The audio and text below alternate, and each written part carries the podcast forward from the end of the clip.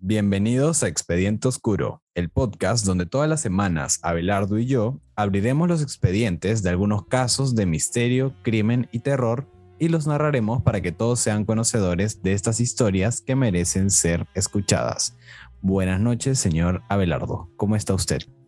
Buenas noches, don Jorge. Estamos bien. Eh, ¿Qué puedo decir? Es el programa número 14, me siento orgulloso. Este es el número No 14. porque sea... Sí, es el número 14. Wow. Sí. Mientras Contacto Interrumpido se iba apagando, se iba interrumpiendo, Expediente Oscuro se volvió más. Sí. No sé cómo Para- decirlo, oscuro. Para los que no han visto Contacto Interrumpido, porque ese no está en Spotify, creo. Ese es No, ya no se sube. Sí. es en Facebook, que ahí también grabamos, pero es con un invitado externo al podcast y grabamos algunos temillas ahí. De Buen programita. Los últimos Sí, invitados los fueron últimos, sí. bastante interesantes. Hemos estado con la delegación mexicana, los últimos tres invitados mexicanos. Y hemos hecho una maratón más o menos sobre asesinos. Hemos hablado de asesinos en serie, luego de slashers y luego de asesinas en serie. Así Sí, que sí, sí.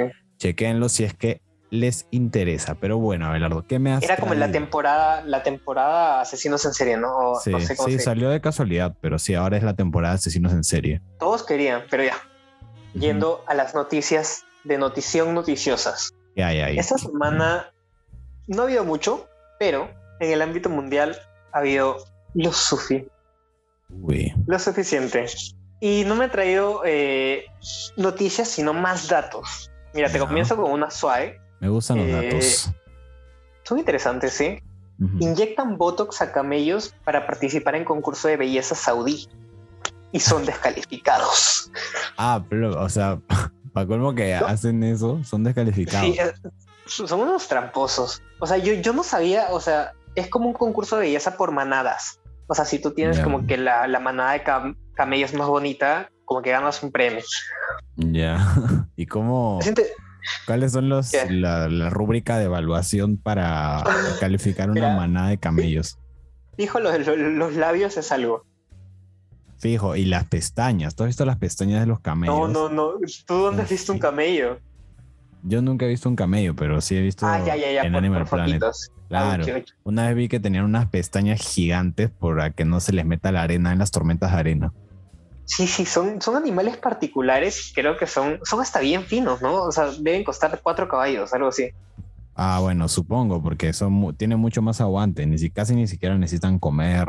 No, pero más que todo por agua. exóticos. Pero sí, no necesitan comer. Bueno, su- sí, supongo también porque acá no hay, ¿no? En esta zona de, del planeta, en Latinoamérica, no se suele ver camellos ni. Aunque no lo creas, ha- hay algo parecido que es como una vaca que se llama muk o, o algo así. Mm, ¿No, ¿No sabías? Vaya una vaca que tiene, un- tiene una joroba. perturbador. No, no lo. Perturbadorcísimo. Ah, pero bueno, son cosas de camellos. sí, cosas de árabes.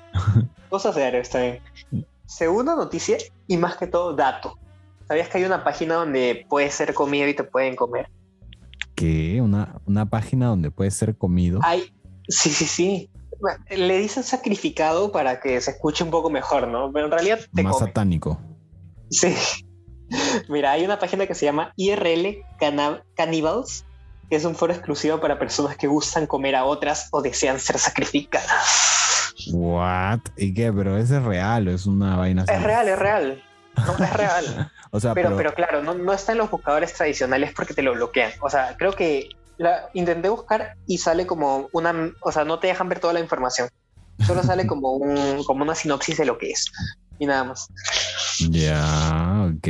Vaya dato me, perturbador. me parece interesante porque no, no sé si sabes, pero en los ochentas eh, sí había mucho este boom de ser como que gente ¿Caníbal? que quería matar a otra. No, no, no, gente que se reunía eh, para consumar actos raros de alguien que quiere matar a alguien y alguien que quiere ser matado o algo así. Mira, yo, una, yo siempre me he puesto a pensar, bueno, no siempre, algunas veces he pensado en qué pasaría si uno así es como que realmente, así como con mucho sobrepeso y Ajá. se empieza a cortar de manera controlada, así como con precisión de cirujano, y se empieza a comer a sí mismo y eh, al mismo tiempo, plan, como sigues tu plan nutricional de comiéndote a ti mismo, haciendo ejercicio y generas músculo con la proteína que has consumido tuya y te vuelves a, a consumir en un ciclo vicioso sin fin y te conviertes en la primera persona que no necesita alimentarse de cosas externas. O sea, plan, te vuelves un... Me, hiciste la imagen mental de alguien que se come sus pies y es como que un infinito. exacto, exacto. Ajá, una granja. Pero creo que falla porque tendrías que tener un poder de regeneración, porque acuérdate que cuando te cortas tienes como, como que un periodo de descanso y no te podrías comer instantáneamente. Sí, pues es cierto. Pero, pues, estaría bien chévere si es que fuera posible. Y, si algún día es posible, tenemos el poder de regenerarnos así. Yo ya te apuesto necesitaría... que una de estas cosas japonesas o nazis eh, lo intentaron. haberlo intentado, claro. Sí, sí, sí, estoy seguro de eso. Pero no, no ha salido a la luz porque, eh, o sea, debe haber sido muy grotesco. Pero sí, dar el informe ahí en los bajos mundos. Eh, sí, los derechos humanos también, como Hello, ¿no? No lo podían sacar así nomás. Pero bueno, ¿y qué más me has traído? ¿Quieres eh, dato noticia o dato dato? Quiero un dato noticia. Dato noticia, ya. Encontraron un cultivo de marihuana muy fértil. Ya, esta es la premisa de la noticia. Ya. Adivina por qué era muy fértil. Mm, no lo sé, Rick. Ya de lo que pensaba en mi cerebro de boomer, ahora ya no creo que sea así. ya, había, un, había eh, grandes cultivos de marihuana que los tienen en una casa. Ya. Y los descubrieron porque había mucha música y siempre había música en ese lugar. ¿Música ¿sabes de qué clase? Claro, música de esta, de sinfónica, de Beethoven, cosas ah, así. Ah, ok. Música de cuando la interrogué, Cuando interrogué, claro, mi abuelo. música de la abuela. música para, para inteligentes, como diría también mi abuelo. sí. ya, la cosa es que para una... Para una parranda, pero de esas de esas parrandas en las que bailaban en salones. Para una pachamanqueada. ya, ahora sí. Ya. Ya, la cosa es que cuando atraparon a estas personas y les eh, ellos dijeron que tenía relación. O sea, sus plantas de marihuana crecían tres veces más rápido con ayuda de la música. Oh, Por eso su negocio era tan, tan bueno. O sea, no es como que la primicia primicia, pero... Claro, claro. O bueno. Creo que fácil son los primeros en aplicarlo a gran escala en marihuana. Claro. Sí, está, está bien porque así también tienes una propuesta de valor más interesante para tus consumidores, ya que le puedes poner. ¿Te, acuerdas que.?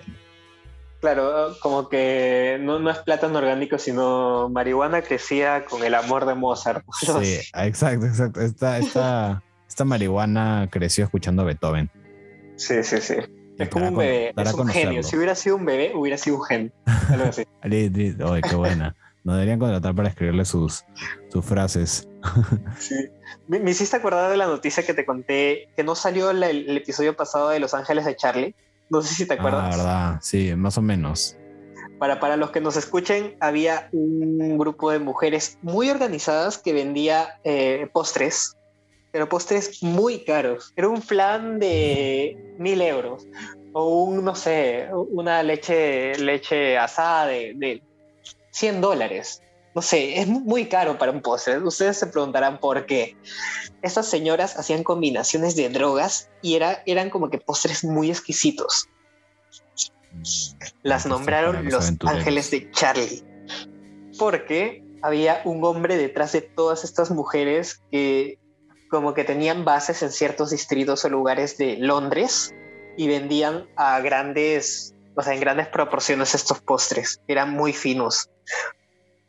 O sea, había un micropatriarcado opresor en aquí dentro y fue representado con una serie de, ese entonces, del entonces cuando el patriarcado opresor no era tan, Oye, No, no, no. Tema sensible. Oye, los ángeles Simplemente de Charlie. ángeles de Charlie. es una, una, serie recontra machista. No la he visto, pero las pelis donde sale Drew Barrymore, Cameron Díaz, pasaban pues. piola cuando era chivolo, ¿ah? Ah, las muestran a las mujeres como si fueran tipo unas sex symbols y que sex symbols súper fuertes y súper ninjas sí ajá y, o sea pero al mismo tiempo como que resuelven sus problemas gracias a pura revelación o sea usan mucho esos recursos de Bueno, la cosa es que no vamos a analizar ahora Los Ángeles de Charlie. sí, este programa no es de Los Ángeles. Sí, pero hablando de ángeles, Ajá. yo te quiero contar algo que hasta un ángel, un mismísimo ángel, estaría con temor de escuchar. Así es. Te quiero contar la historia de una casa abandonada por los ángeles, porque ni siquiera un ángel se atreve a entrar. Así que existe un lugar en Lima que se ha ganado la fama de ser fuente de fenómenos paranormales y escenario de las historias de muerte y asesinatos más terroríficas de la ciudad. Esta casa queda en el centro de Lima, entre las avenidas Inca Garcilaso de la Vega y España, y es popularmente conocida como la Casa um, pregunta curiosa, ¿por qué se llama Matusita? ¿Porque era de la familia Matusita?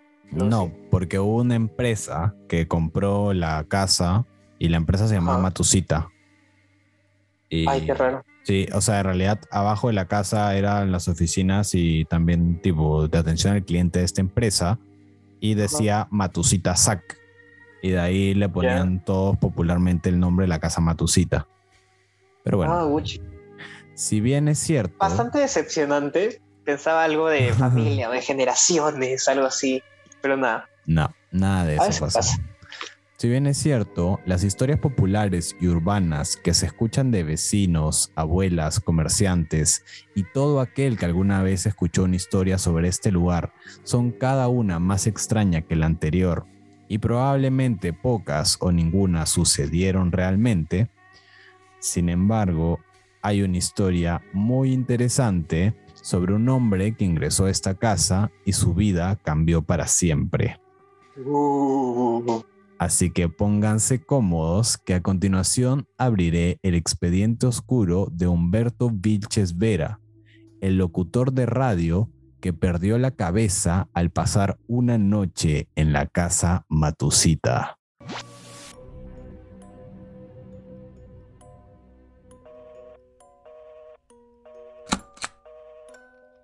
tan, tan, tan. Ya, un- Dato curioso antes de comenzar el caso. Este, esta historia de este que entró y se volvió loco, eh, lo conocen todos nuestros padres, ¿no?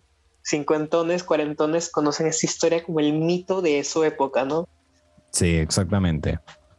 Sí, dato curioso, yo le comenté esto a mi señora madre y me dijo, ah, sí, ese, ese es el locutor que se volvió loco, ¿no? El reportero que se volvió loco en la casa Matusita. Yo, Sí, sí, sí. o sea, sí, sí lo conocen. Es una historia de ellos, de, de boomers. De boom, sí. Así que bueno, Humberto Vilches Vera tenía 35 años y era una estrella de la televisión. Ganaba dinero y era muy famoso. Algunos periodistas decían que era un genio. Colegialas histéricas gritaban cuando él las favorecía con una mirada sonriente y sensual. O eso era lo que él decía, al menos. La televisión de entonces, felices 70, estamos en los 70s, era televisión en vivo.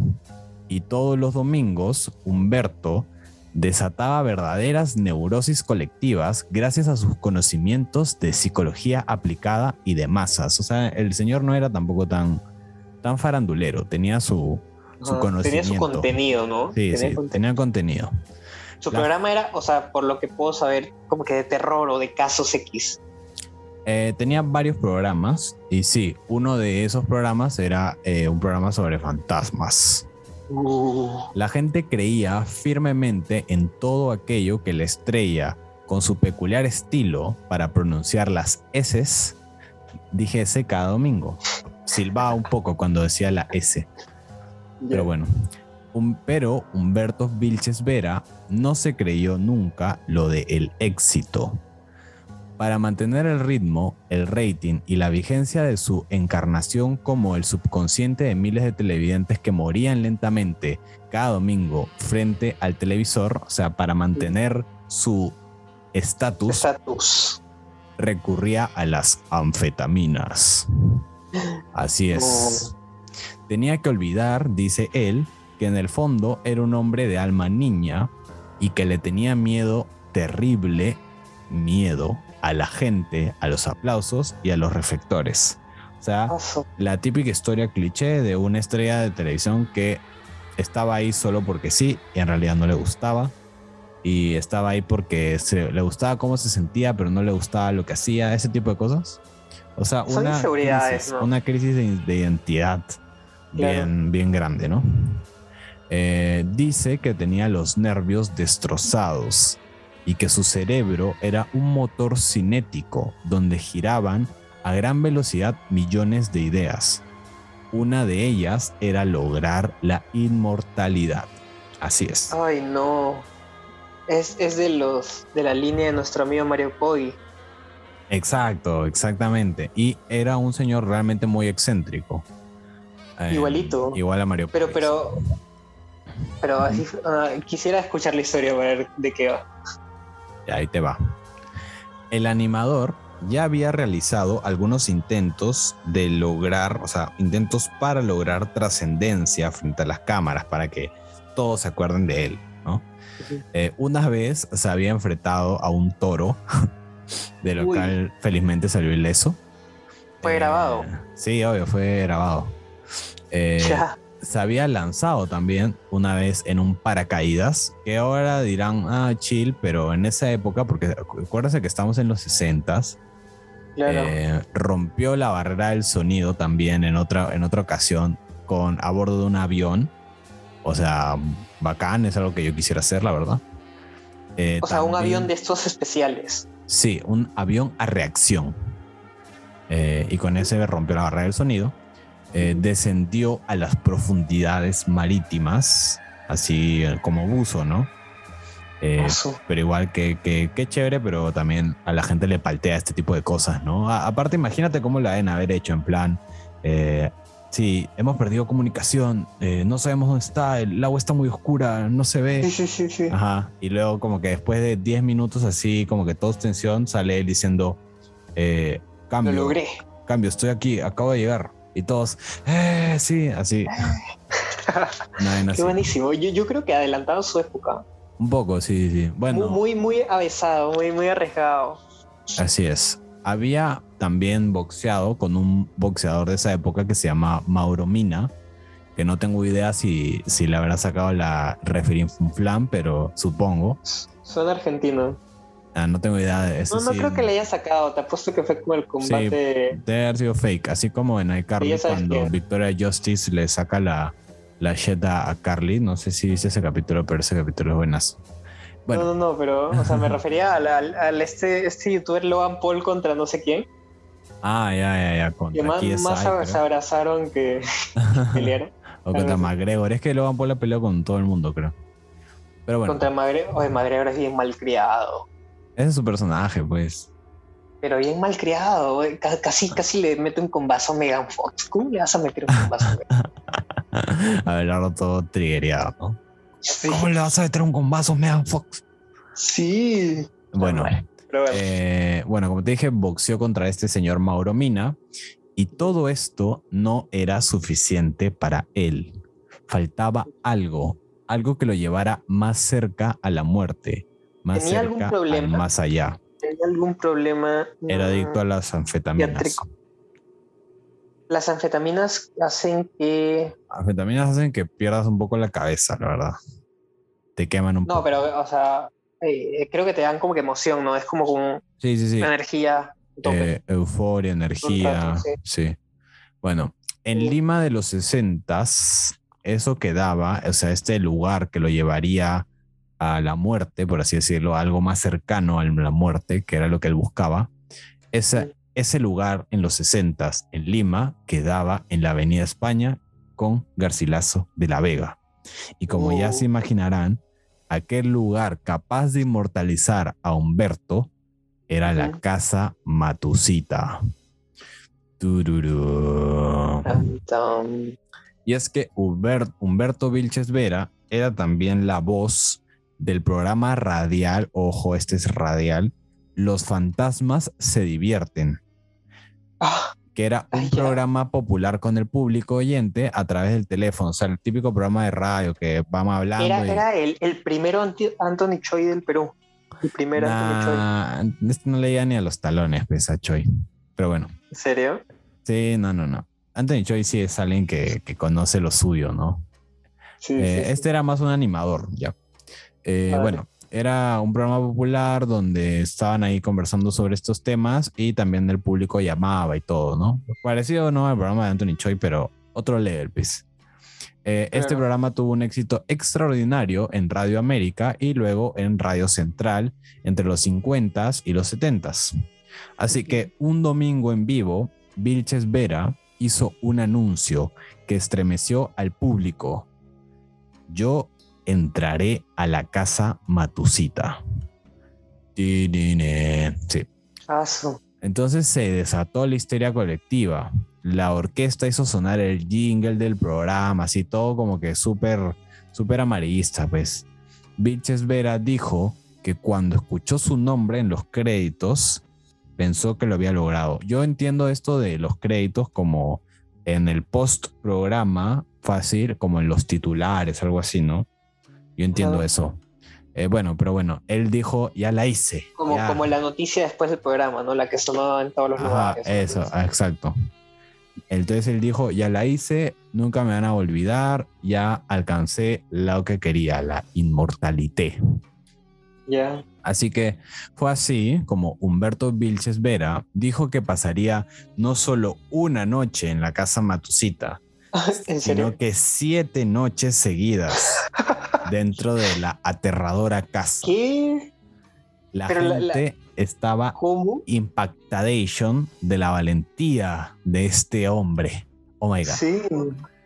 Oh my Y- god. Luego dijo, ¿y qué mejor fecha para hacerlo?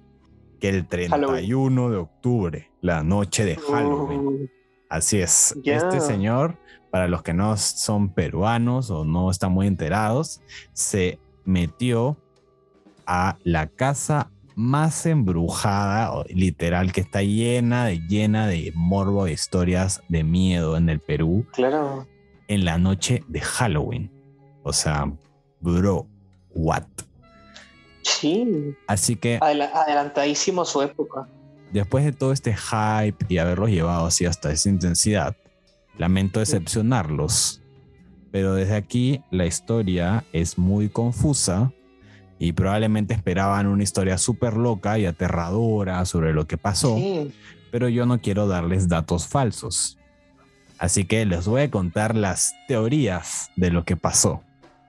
Oh, a ver. Se dice que Humberto Vilches Vera ingresó a la casa Matusita esa misma noche y que después de esto desapareció sin dejar rastro para luego regresar al ojo público un año después, año en el que estuvo internado en un hospital psiquiátrico. O sea, la primera es ingresó, nadie supo más de él y luego se encontró de que había estado todo un año metido en un hospital psiquiátrico. Esa es Esa es como que la más conocida, ¿no? más o menos.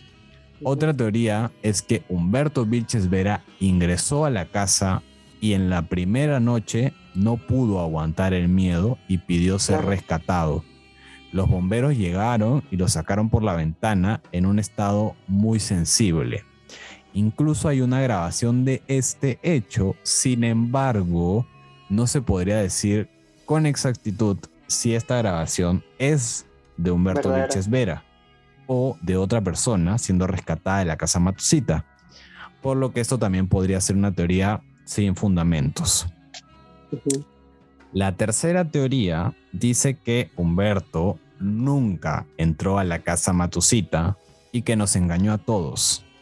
Sin embargo, por su estado mental inestable y el abuso de anfetaminas, de todas maneras terminó en un hospital psiquiátrico por un año. y cuando Creo salió... la coartada perfecta. Sí, literal. Y cuando salió de ahí, del hospital psiquiátrico, ya decidió alejarse del ojo público, ¿no? Que le había hecho tanto Sí. daño. Así que bueno, lo que sí pasó es que Humberto Vilches Vera escribió un libro titulado El cazador de fantasmas y lo publicó en 1990. Aguanta, acotación. No sé por qué eso me hizo acordar. ¿Has visto mi villano favorito 2? Eh, sí creo. ¿Te acuerdas de El Macho? No. ¿No? ¿Cuál era el macho? Ya, el macho era un supervillano Ah, ya, ya, ya, que sí, había sí. desaparecido porque Que había siempre salía como en que- una bomba, bomba atómica que tenía atado tiburones y estaba cayendo a un volcán. Sí, que sí, murió sí, de la forma más macha posible. Sí, sí, sí. Y que siempre sonaba como que el macho. El macho. Y siempre, o sea, creo que al final no lo hizo, y, o sea, me hizo acordar lo mismo. Ya, bueno, más o menos así vamos. ¿Por qué? Porque Humberto, Macho. Humberto Vilches Vera escribe este libro titulado El cazador de fantasmas, publicado en 1990, donde narra lo que según él es la verdad de lo que sucedió aquella vez. Oh, su versión de los hechos. Sí, la versión del protagonista, ¿no? Humberto en su libro desmiente la leyenda urbana, diciendo que nunca sucedió nada de estas historias del supuesto locutor que se volvió loco después de ingresar a la casa Matusita. Lo único que él quería era subir la audiencia del programa.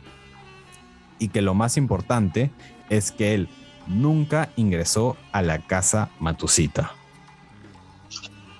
Confuso, Sí, confuso. Porque, o sea, no sabría si creerle, si no. exacto. Muy- Bien podrían ser reales estas declaraciones. Quizás Humberto se convirtió en un hombre cansado y que lo llamen loco por algo que nunca sucedió. Quizás se cansó de vivir mintiendo a todo mundo y prefirió por fin decir la verdad. O también podría ser que esto sí sucedió y este hombre solo quiere desmentir estos hechos para borrar de su memoria la noche más aterradora de su vida. sí. Así que realmente no sabremos y cada uno es libre de creer lo que prefiera. A mí en lo personal me gusta la versión de que esto nunca sucedió, pero también tengo que admitir que esta casa oculta un oscuro secreto y presiento que este hombre también. Así que habiendo dicho esto, yo cierro el expediente oscuro de Humberto Vilches Vera, el locutor que solo quería atención. Tam, tam, tam. Sí, Yo creo que comentarios, comentarios de- del público, o sea, nosotros mismos. La casa Sí. Es un caso interesante. eh, Hay muchos mitos adentro. Hay demasiadas versiones de Demasiados, cómo es, de qué pasa. Hay demasiadas Pero, ah, cosas.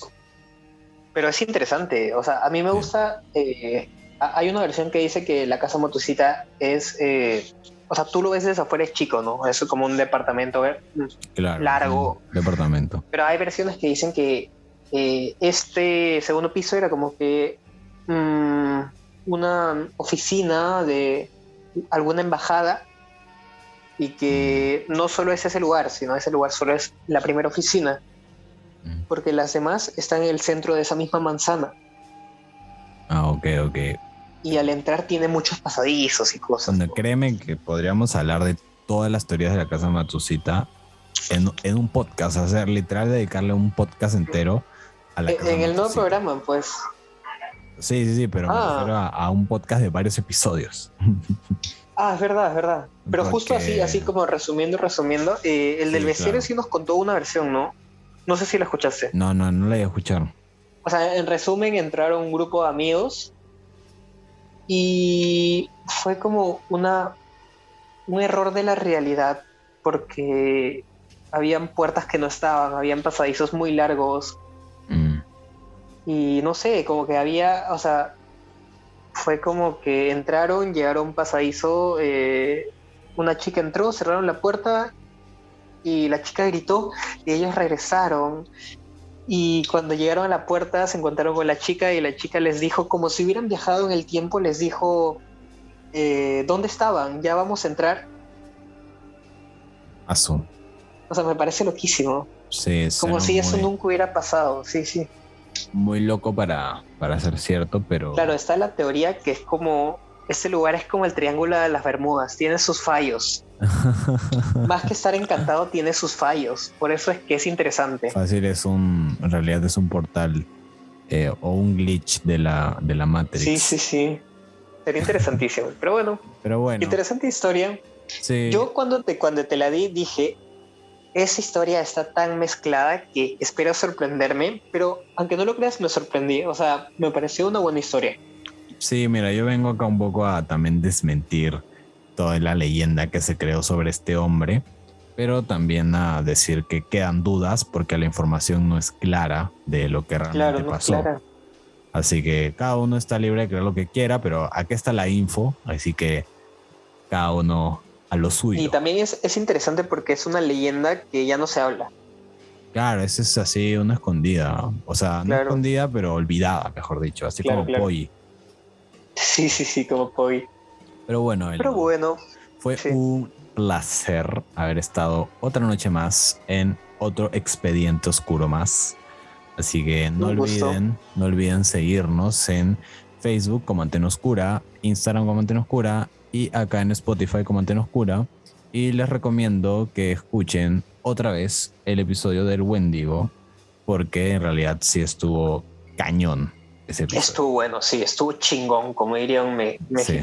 Así que un placer. Y si ustedes son personas que nos escuchan desde Spotify y tienen alguna recomendación o contenido que quisieran ver, eh, pueden escribirnos a cualquiera de las páginas que tenemos, Facebook, Instagram, y dejar sus solicitudes. Las responderemos en brevedad. Así Gracias. Disfruten su día. Hasta la próxima.